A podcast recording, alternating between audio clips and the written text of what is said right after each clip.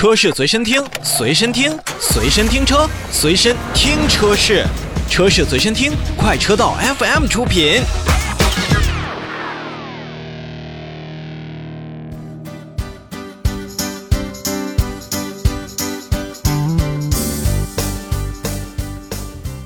车闻天下，我们继续看品牌的销量。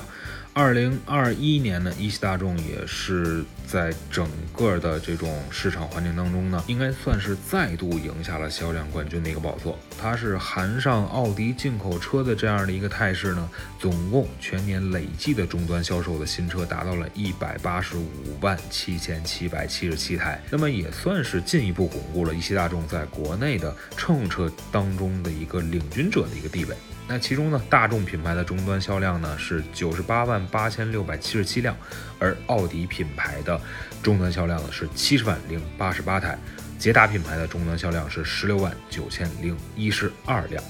那么我们具体来看呢，其实在整个的品牌以及整个的车型分布当中呢，大众集团包括一汽大众，它的这个产品线还是非常非常丰富的。因为在二零二一年的时候，一汽大众呢是总共推出了八款全新的产品，包括四款的纯电车型。你比如说是大众品牌旗下全球最大的 SUV 揽境，那这款车型呢也算是加大了一汽大众在整个 SUV 这个细分市场领域的一个话话语权。那同时呢，二零二一年呢，像 ID.4 Cross、ID.6 Cross、奥迪 e 创以及奥迪的 Q4 e 创等等新能源的纯电动车型，也是带动了一汽大众，包括一汽大众奥迪，在于电气化这样的一个转型也好，或者说是开发这样的呃新的市场也好，打下了一个相应不错的基础。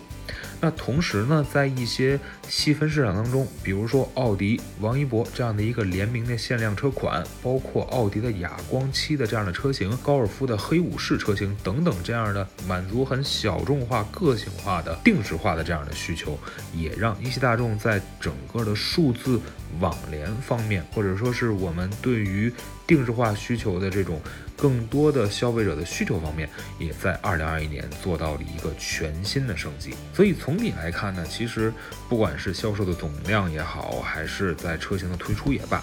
一汽大众虽然看起来它的势头、它的热度并不及很多的造车新势力，或者说是后来的我们很多的这种国内的自主品牌。但是都说它是非常稳健的，或者说是一汽大众的车型，你可能不显山不漏水，但是真的是卖的非常畅销。那么这也可能就是他们存在一百八十多万台的这一个销量成功的秘密。